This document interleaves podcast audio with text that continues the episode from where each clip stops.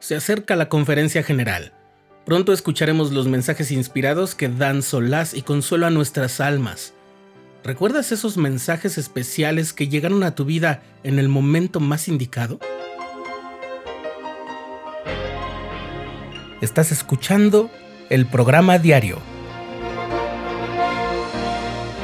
presentado por el canal de los santos de la Iglesia de Jesucristo de los Santos de los Últimos Días.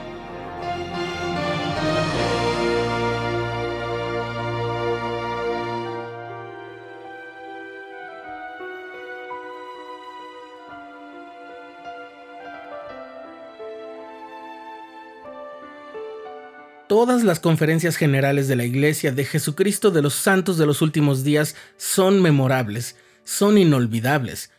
Pero seguramente existen algunos mensajes que se dieron en esas conferencias y que penetraron tu corazón de un modo definitivo. Hoy quiero compartir contigo los cinco mensajes más especiales que elegí junto a mi familia. Son mensajes que después de escucharlos, nuestra vida no volvió a ser igual.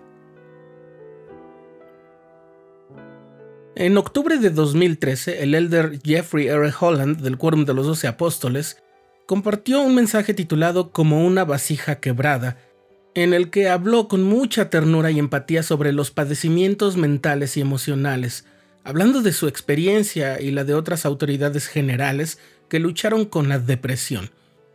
Nuestra forma de ver los trastornos de esa naturaleza no pudo ser igual que antes de ese discurso. Recordamos estas palabras.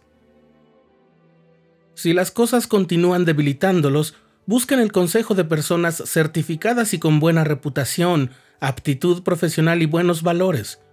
Sean sinceros con ellos acerca de su historial y sus dificultades. Consideren con espíritu de oración y de manera responsable el consejo que les brinden y las soluciones que les prescriban. Si tuvieran apendicitis, Dios esperaría que pidieran una bendición del sacerdocio y que obtuvieran la mejor atención médica disponible. Lo mismo se aplica a los trastornos emocionales. Nuestro Padre en los cielos espera que usemos todos los maravillosos dones que Él nos ha proporcionado en esta gloriosa dispensación. En octubre de 2012, la hermana Anne M. Dibb, que era segunda consejera de la Presidencia General de las Mujeres Jóvenes, pronunció un discurso que se quedó grabado en el corazón de muchísimas personas. Su título era Lo sé, lo vivo, me encanta. La hermana Div resumió en estas palabras una invitación hacia nosotros de que nunca tengamos miedo ni seamos reacios a dar a conocer que somos miembros de la Iglesia del Señor, la Iglesia de Jesucristo de los santos de los últimos días y que nos afanamos por hallar respuesta a nuestras preguntas, deleitándonos en las escrituras y en las enseñanzas de los profetas y buscando la confirmación del Espíritu. Nos invitó a ser hacedores de la palabra y no tan solamente oidores, y que podamos experimentar el sentimiento que viene cuando el Espíritu Santo nos testifica que somos hijos del Padre Celestial, que Él nos tiene presentes y que estamos en el camino correcto. En octubre de 2003, el presidente Gordon B. Hinckley habló en un discurso que se tituló así, a las mujeres de la Iglesia, y elogió el trabajo cotidiano y a veces poco valorado de las mujeres, pero que en realidad es de un valor eterno. Él dijo, Bien, queridas hermanas, yo les digo gracias.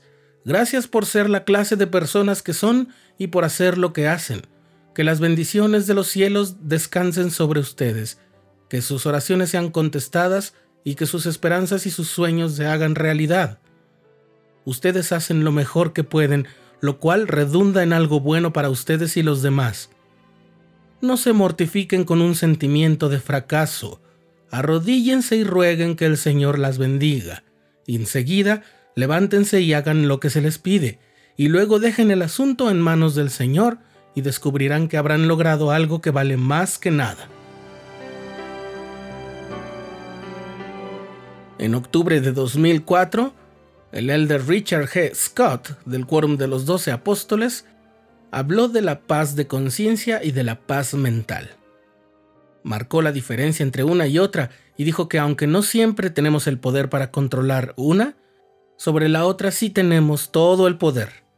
Él dijo, La paz de conciencia se relaciona con tu ser interior y es controlada por lo que haces.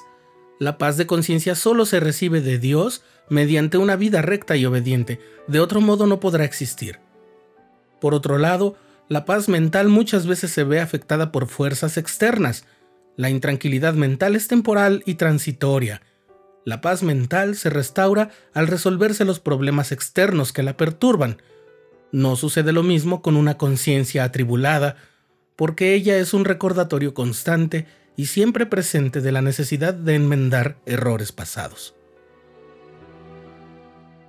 Para terminar este top 5, o estos 5 favoritos, está el mensaje que el presidente Uchtdorf dio en abril de 2014 y que se llamó ¿Están durmiendo durante la restauración? Él nos habló de que la restauración es un proceso en pleno desarrollo y la estamos viviendo ahora mismo, y que culminará en la segunda venida de nuestro Salvador. Entonces no es momento de dormir.